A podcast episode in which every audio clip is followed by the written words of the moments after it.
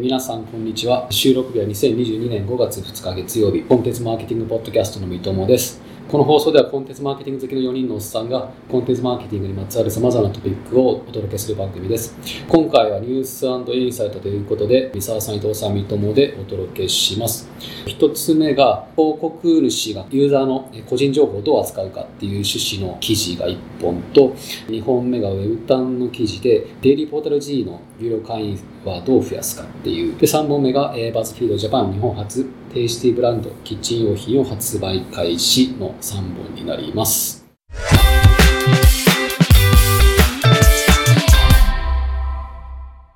まず一つ目のトピックなんですけれども、こちら英語のマーテックの記事なんですけれども、アクセンチュアが北米と欧州の8000人を対象に実施したユーザー調査の結果なんですけれども、これ、あの、広告主が個人情報をどう扱うかっていうテーマですね。マーケターとしても、個人情報をもとにパーソナライズしたいっていうところはもう全然今のテーマとしてあると思うんですけど、まあ、あんまりパーソナライズしすぎると気味悪がれるんじゃないかなとか、あんまり追い回しすぎるとなんかこう、うざがられるんじゃないかなとか、まあ、いろんな懸念があると思うんですが、まあ、それに関連する調査をアクセンチュアがしているというところでして、で、まあ、ポイントに絞ってちょっとお話ししたいんですけれども、ユーザー側の懸念として、なんかこう個人情報を企業に渡すと、なんか彼らがミスユーズするんじゃないかとか、例えばあの漏洩させちゃうとか、そういう心配してる人っていうのは実はそんなにいないよっていうのがデータにありまして、9%しかいなかったっていう。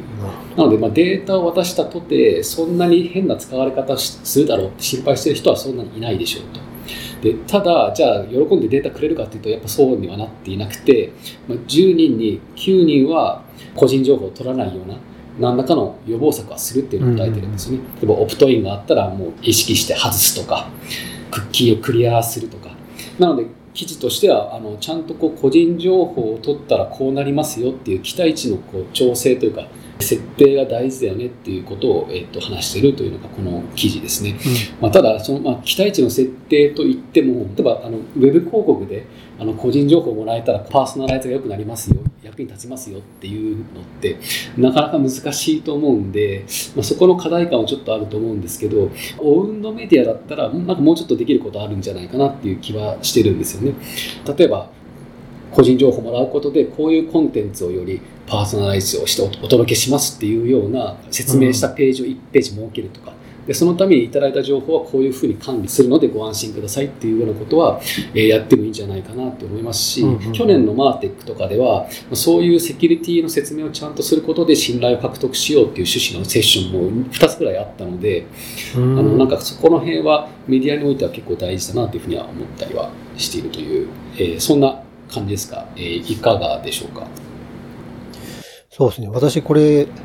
ちょっと思うのは、一回こうアクセプトを取ればいいのかっていうところはずっと気になってまして、うん、えー、まあ、定期的に取った方が取るべきなんだろうなっていうのはありますで、その理由は、例えば1年後、3年後、5年後とかに、えー、このようにプラポリ変わりましたというふうに連絡して、まあ、それのアクションによって継続的に何かその個人情報を利用するっていうスタンスは取れるんですけど多分そのタイミングでそのタイミングで離れていく人も相当いるだろうなと思うことを考えるとこう定期的にこうコミュニケーション取って、えー、その何かの対価っていうのをちゃんと示すっていうのが大事なんじゃないかなというふうに思ってましたね。確かにそうですよね。なんか、あ、でもそそういう意味では、僕あの、ちょうど先週ぐらいにあの、ハブスポットからメール届いたんですけど、あの、僕、サブスクライバーなんで。はい、で、なんか、あの、デイリーメールを僕はサブスクライバーしてたんですけど、しばらく開封してなかったんで、なんかあの、あなた最近開封してなかったですよね。なので、ウィークリーに頻度を落としますみたいな。だけどもし引き続きデイリーで撮りたかったらここで設定してねっていうような趣旨のメールが来てそういうパーソナライズだったらなんかすごくいいなっていう。気持ちいい、はい、気持ちいいね、えそれ自動的にウィークリーにしたんですか？あもうそうなんです。何もしないとそのままウィークリーになっちゃうなっちゃうような形でそれを通知してくれたんですよね。なるほど。だからさっきなんか三沢さんおっしゃったみたいになんかもう一回データ取ったんだからもう何しちゃっていいでしょっていうような雰囲気を感じるメールマガっていっぱいあると思うんですけど。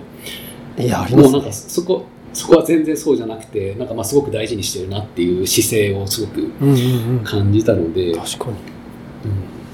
そういうのはいいなというふうに思いましたね。うん。なるほど。面白い。私はなんか二つぐらいはい。思うところがあって、一つは今、三沢さんとか三友さんが話した話の流れでいくと、あの、三友さんが今言った話と本当に非常に近い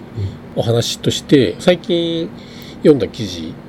ですけれども、あの、 Rand Fishkin が今運用、あの、 Moz の元ファウンダーのランドフィッシュキンが今 CEO をやってる SparkToro、ちょうど2年経って、まあ、現状どんな感じかみたいなのをブログポストを書いてたんですけども、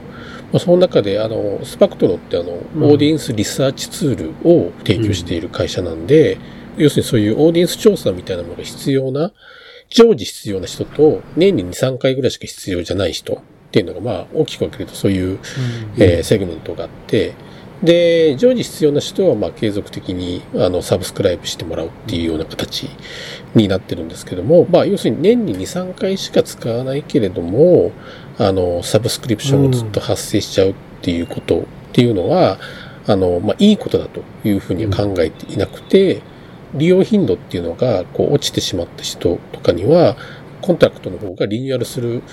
数日前にメールが飛んできて、あと何日かでサブスクリプションの方がリニューアルするけれども、使ってないようだったらチャンしてくださいと。で、もし今後も使ってくれるならそれに越したことありませんというような感じの連絡っていうのが、あの、スパクトルの場合も行くんですよね。で、まあそれ自身がpaid のお客さんになってる人からするとすごく嬉しい経験、こう、 notification がうんツイッターでシェアされたりとか、なのでそういう本当にそういった状態っていうのは、まあ真摯なうん。向き合い方としてすごく素晴らしいことだと思うんですけども、まあ結局、プロダクトに自信がないとできない。プロダクトを良くするっていうことと誠実な向き合いっていうのはワンセットであって、やっぱりまあいいプロダクトを提供していくっていうことにやっぱりうん。そうなってくると尽きてくるんだろうなというのが一点と、あともう一個やっぱりあの、このマーテックの記事私もちょっと見てたら、やっぱり情報発信元がどこかっていう、どの立場で発信されてることなのかっていうのが結構大事かなと思ってて、それで見るとこのパフォーマンスマーケティング会社のティニュイティっていう会社のレポートなんですよね。広告側、言ってみれば広告側のあのデジタル技術側、デジタル広告技術側の方の会社うのん。発信として消費者そんなに気にしないよっていう発言であると。ポジションなので、まあ、そこの部分の多少のこう、うんバイアスとかっていうのを見る必要あるのかなと。だけど、多分こういうリサーチデータってすごく、なんていうんですかね、一回こっきりじゃなくて、例えば1年後とか2年後とか3年後っていう中で、まあ見続けていくこと。で、そこでどういうふうに消費者の気持ちの変化とか、まあ、プライバシーに対してのリテラシーが上がったり、プライバシーを守るっていうことに対しての意識の高まりとかによって、このあたりの数字っていうのは、まあ、いろんなところが調査発表してくると思うんですけども、あの、まあ、そこをちゃんと見て、で、その時の社会状況とか踏まえて、そこの部分の確からしさとか、まあ、僕らこう仕事やってる側の人間からすると、こういうデータを元にして、あ、世の中の人たちの今の、まあ、許容度とか、そういうところっていうのはこれぐらいなんだなっていうのは常に見ておく必要があるかなというふうに、えー思ったので、まあ、これに限らず、なんか今後も調査データっていうのをしっかり見続けていくことは大事なんだろうなっていうふうに思いました。確かにそうですよね。このい一般ユーザーのデータへの感度というか姿勢をこうちゃんと把握しておくのは大事ですよね。競技そのいいコンテンツを作り続けるっていうところは割とみんなやってて、そこでその企業の誠実度とかが、まあ、差別化っていうのはなかなか難しくなってきてると思うんですけど、その後のデータの個人情報の扱いをちゃんとするっていうところはまだまだ差別化ができるところだと思うので、そこはもっとやりようがあるところだなっていうふうに、はい、なるほどいろいろお話伺いしてて思いました。じゃあ次2本目なんですけれども、デイリーポータル G の有料会員をどう増やす、えーウェブ解析士マスターが改善策を9つ提案、えーという記事ですが、えー、三沢さんこちらの内容の方ご紹介お願いします。ウェブ担当者フォーラムで連載している、えーデイリーポータル Z を題材にした連載記事なんですけど、まあ私も毎回楽しみで、まあすごく面白いですと。かなり赤裸々にデイリーポータル Z の会員を獲得していくっていうところがメディアとしての目指したいところなんですけど、まあそこは全然できていなくて、ウェブ解析士さんがいろいろこう入っていろいろアドバイスしてくれて、えーそのプロセスを一つ一つ全て見せてくれるっていうところがすごく新鮮です。でして、私もすごく参考になってますと。えこれをまあ自分の実務とかに引き寄せて考えたときに、リスナーの皆さんの中にも、え事業会社そのオウンドメディア、まあ、ブログサイトとかを運営している方々もいらっしゃると思うんですけど、いろんなこう背景で担当している方いると思うんですね。いろんな背景、立場。で、その時に、あの、オウンドメディアなだけに、まあ、本業へのこう、何らかのこう、まあ、成果接続、あの、ブリッジをどういかにして、えっ、と、本業の成果につなげていくかっていうところすごく問われるかと思うんですが、その時に、例えば、そのオウンドメディアを使って、本業で何らかの、えー予約をしてもらうとか、えー本業の方で、えーオウンドメディアを使って何らかを購入してもらうとか、会員を獲得していくとか、まあいろいろ施策があると思うんですが、ただ、それって、あの、一つのこうビジネスをこう成長させる上での一つの、その、オウンドメディアのあり方なだけであって、えーオウンドメディアとしてはそのコンテンツを、えーオーディエンスが欲しがっているようなコンテンツを作って見ていただいてコミュニケーションしていくっていうところが一つあると思うんですよね。でそうした時にそのオウンドメディアの体制だったり、そこを担当する人のケーパビリティっていうのは、どこまで必要なのか。で、それは一人でできるものなのか。えー編集、コンテンツ制作、えーグロース、あとはインフラの管理みたいなのを考えると一人じゃ無理だよね。それぞれに1000人いるよね。3人最低いるよね。なのか。何が正解なのかなっていうのを思って、割とその辺ってこう世の中的に語られてないので、えーみんなその辺どう考えてるのかなと思って、このニュースのところでピックアップしてみました。なるほど。コンテンツマーケティングの結構あるあるの課題ともなんか関連しそうな気がしていて、まあ、要は、うんあの解解析とかコンテンツ編集制作とか、えっと、マーケとかそういうなんか総合格闘技みたいな面も一つあると思うので、まあ、それって一人じゃなかなかやれる人いないからみんなでやる必要あるけど、まあなんかみんなでやる必要がある分、誰も球取らずに落ちちゃう時が結構往々にしてあるよねっていうのがあると思うのでなんかそれと似てるなっていうふうにちょっと思いました。そうですね。まあ、あとは、温度でなかなか証証明できてないのに、そんな人を避けないんだけど、っていう話になると、証明できない人が そこをずっとやり続けて、グロースしないみたいな。っていうのも大々にあるんじゃないかなと思い。うん。デイリーポータル Z でも何かビジネス目的のために存在するメディアじゃなくて、デイリーポータル Z として存在しているメディアですよね。多分なんかそれに合った、なんですかね、存続のモデルを考えるっていうのが一番正解なんですかね。偉そうな話をするつもりは全然ないんですけど、なんかこの中でそういう、あの、林さんのコメントなんか見ると、その、いわゆるこう寄付的うなんモデルみたいなところとかのイメージっていうのをお持ちって書いてありましたけど、デイリーさんとかで一番フィットしてるのってそこなんじゃないかなっていうふうには思うんですけどね。なんかその、その方向性の中で、やっぱりその支援してくれる人たちとかのベースをどういうふうに、まあ、やっていくかっていうところっていうのが一番なんか大事な観点で、なんかビジネス目的に集約すするものでもななんかないような気がしまあ、ますけどね。デイリーさんの話にうん。対して考えると多分そういう、まあ、専業メディアも広告をやめてじゃあ何かこうギフト的なもので成長していけるのか、あるいは現状維持できるのかっていう、なんかそういう考え方になるんですけど、これを自分たちの、例えば温度メディアをやっている、引き付けて考えたときに、うん。デイリーポータルが仮に何らかのビジネスの温度だった場合に、編集者だったり、だけだと、やっぱりグロースのところは落ちちゃうなと。じゃあ、分析だったり、えーじゃあ UX、UI を改善していくっていうところに、編集者がやっていくのかっていう話だったり、じゃあインフラはどうあるべきかとか、なんかそのエラー対応とかも考えていくべきか、みたいになると、なんかそれもどうなんだろうと思ったりとか、っていうところちょっと気になったって感じですね。うん。なんか少なくともデイリーポータル Z だったら、なんか距離感近い読者とかファンがいっぱいいそうなので、いそうとかいるので、その人たちからインサイトを直接得るっていうこともあると思うんですけど、うん。それってややられてるのかなってちょっと気になったりはしましたがね。三沢さんの話の中の前提にしてるのが、いわゆるその、個人の起業家レベルの話のフェーズの話なのか、組織でそれをやってるような話とかによっても、答えっていうか考え方で随分変わってくるかなっていうふうには思いますよね。組織だったらやっぱり組織の中にどういうファンクションがあるのかっで、そこで活かせるもの、活かせないもの。ここは自前でやるけども、ここは他のセクションにちょっと力借りようとか、多分そういったような形で進めるのが、まあ、普通の考え方かなっていうふうには思いますけど、うん。例えば解析なんかまさにそうですよね。アナリティクスのチームの方のパワーを借りようっていうところが、一つ動きになると思いますし、例えば温度メディアのチームの中に、実は編集だけじゃなくて、ちょっとビズデブのメンバーも一人入れといて、この温度メディアに集まってるオーディエンスをどういうふうにこうビジネス的なレバレッジをかけられるかころの目論みっていうのを例えば考えるみたいな、そういったようなこととかやっておくと、多分ある日突然、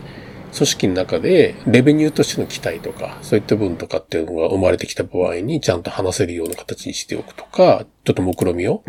話して、さらに協力を社内で得るみたいな形にしていくような流れとかっていうのも、まあそういったことしてると多分できたりしますよね。なんかそのあたりは、その組織の大きさであったり、どういう機能を持ってるのかとか、なんかそういった部分によって、うんうんなんか変わってきそうな気がしますね。そうですよね。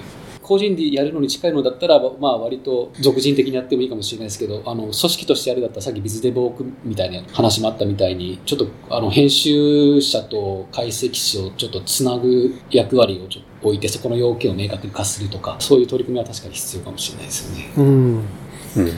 はい。3本目が、えー BuzzFeed Japan 日本初 Tasty ブランドキッチン用品を発売開始というお話です。こちら伊藤さんお願いします。こちらはあの、 BuzzFeed Japan の自社のプレスリリースが PR タイムズの方に載ってた記事のタイトル自身は、 BuzzFeed Japan 日本初 Tasty ブランドキッチン用品を発売開始と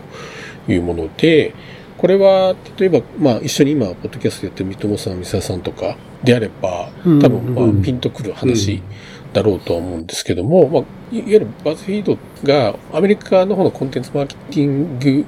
海外、特にコンテンツマーケティングワールドとかコンテンツマーケティングインスティテュートっていうあのあたりの、組織の、中でどういうふうな紹介のされ方してるかっていうと、バズフィードという存在はコンテンツマーケティングをビジネスモデルに昇華した一つのいい事例だと。っていう形で多分、あの、紹介をされてると思うんですよね。で、その一つの出方として、メディアだけども、あの、メーカーのように物を売っている会社になったっていうのが一つバズフィードの面白いところで、広告収益っていうのは今、日本はわかんないですけども、アメリカの方だと、大体もう国収入っていうのが半分以下ぐらいで、それ以外に e コマースの売り上げとか、それ以外のものっていうのがまあ占めてると。なので、レベニューのソースっていうのが多様化していて、えー半分広告をベースに、えー収益を上げているメディアだけども、半分は、例えば GE と組んでスマートクッカーを作って売り出してるような、ちょっとメーカー的な、ちょっと実は姿もあるんだ、みたいな、そういうような、まあ、紹介のされ方をしてますよね。で、その一つの現れっていうのが、まあ日本でもどうやらスタートしたのかなっていう。まあ実はなんか数年前にあのレシピブックの方も日本で発売してたりとかは、テイスティジャパンとして、うん、あの、あるので、なので初めてではないっぽいんですけど、バズフィードジャパンの中に EC サイトがあるんじゃなくて、どうもなんか、ソニプラとかと組んでの、e コマースっていうの展開っぽいので、なので多分、全く同じフォーマットで展開してるというわけではなくて、その日本の状況に合わせて展開と、あの、他社のその e コマースのプラットフォームの方でどうも発売するみたいな感じの展開っぽいんですが、うん。一応そういう多様化、アメリカの方でまあ展開して、まあ一つこう、いわゆるオーディエンスのベースっていうのをいろんな形でマネタイズするっていう、一つのコンテンツマーケティングのビジネスモデルとしての、まあ一つの、えーパターンっていうのを日本でも展開しようとしてるのかなというふうに思いました。まあ見てて思ったのが、その、まあ日本に比べてやっぱりバズフィード自身の知名度とか、あるいはテイスティ自身の一般知名度ってどれぐらいあるのかなっていうのが、ちょっと思うところがあって、同じようなまあ展開っていうのが考えられるのかどうかっていうのは、なんかちょっとわかんない部分もあるかなと。ただ、結局こういうのとかって僕ら知らないけども、例えばテイスティのソーシャルアカウントをいつも見ているフォロワーさんとかそういうファンの人たちにとってはすごく嬉しい話で、うん日本でも同じような一定の成功を収めるっていうような形になったら、それはそれですごく面白いことだなとも思いますし、なんかそのあたりがちょっと楽しみにえ見ているものになります。っていうのがちょっとご紹介になりますけれども、伊友さんいかがでしょう？そうですよね。メディアが物販するみたいな、5、6年前ぐらいに CMI、コンテンツマーケティングワールドとかその辺のところでもすごく話題に上がって、でその時にあのうん。事例の一つとしてテイスティが出てたっていうのがあると思うんですけど、いや懐かしいですよ。懐かしい。懐かしいうんうん。あ てか、日本まだ出てなかったんだっていう、こういうメディアが物販するっていうのがこうどう落ち着くのかなっていうのは見ていきたいなっていうのが、ふうに思いつつ、うん。物を売ることによってこう売上の足しに中長期的にどこまでなるのかっていうとやっぱなんかさっき伊藤さんがおっしゃったみたいな知名度とかなんかそういうのも含めて期待しすぎるのが難しい部分もあるのかなと思ってるんですけどいいとことして物販を買ってくれることによってこのテイスティもそうですけどやっぱそれだけなんかエンゲージメントが高いファンがこう可視化されるというかあぶり出されることになるのでその人たちに対して継続的にこう何を仕掛けていくのかっていうのがやっぱそこの方が実は重要なんじゃないかなっていう気はすごくしていて単になんか売りっぱなしだともったいないなっていう気はしてる感じですかね。うんうんうんうんそのあたりのコミュニケーションとかデータ活用とかそのあたりとですかね。そうですねなんか継続的にイベントをやるのか何なのかでそのでデータをまた活用していくのかとか、そういう感じの取り組みもえーやるのかなという、はい、感じですかね。まあこれもテストマーケティングかもしれないですしね。うんうんうんうん。だからちょっとどう発展していくのかがちょっと楽しみですね、これは。これ私思ったのはまず一つ伊藤さんもうソニープラじゃなくてプラザですっていうのがあ、そうなんですか？一つ目で。え、まあソニプラじゃないんですか？ソニープラじゃなくてもうプラザなんです。よ結構前にお店の名前は変わりましたあ、本当だ、プラザって。じゃあそこははい後ほど調べていただくっていうことで。でやっとこうメディアコマースみたいなのがいやこれキャッチアップできてなかったなっていうのであのテイストに始めたんだなっていう知れてよかったなっていうと店名変更2007年です。あ、すみません。もういいんですよ、こうやってグローバルにやっぱりメディア展開してると、まあ多分さっき伊藤さんが言ったようにこれ自体がテストマーケなんじゃないかって言ったように、アメリカで成功したプロダクトが、まあ、日本でも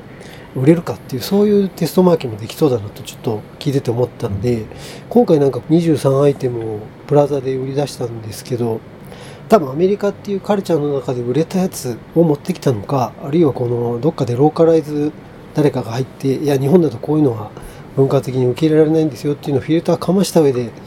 えりすぐった日本版の23アイテムなのかわかんないですけど、まあそういうテストマーケティングが優先度つけてできるっていうのは、こうグローバルで展開してるメディアっていうのは強いな、強いっていうかできるなっていうところは一つ思いましたっていうのと、あとこれテストマーケ終わったら今度プラザで拡大していくっていうことよりはやっぱ自社でコマースの部分を持たないと、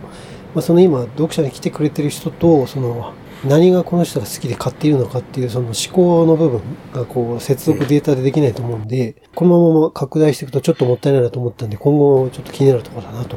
そうですね。だからまあそれも考えるとやっぱりなおさらちょっとテストマーケティングの匂いを感じますよね。最終的にやっぱり売るんだったら多分自社でしょうしね。うんうんうん。そんな感じがしました。うん。プラザ2007年に店名変更してる。すげえ。2007年2007年。15年前じゃないですか。15年間僕ソニプロだと思ってたことですね。やばいっすね。うんうん今日今回のポッドキャストのテあのタイトルそれで決まりですよ。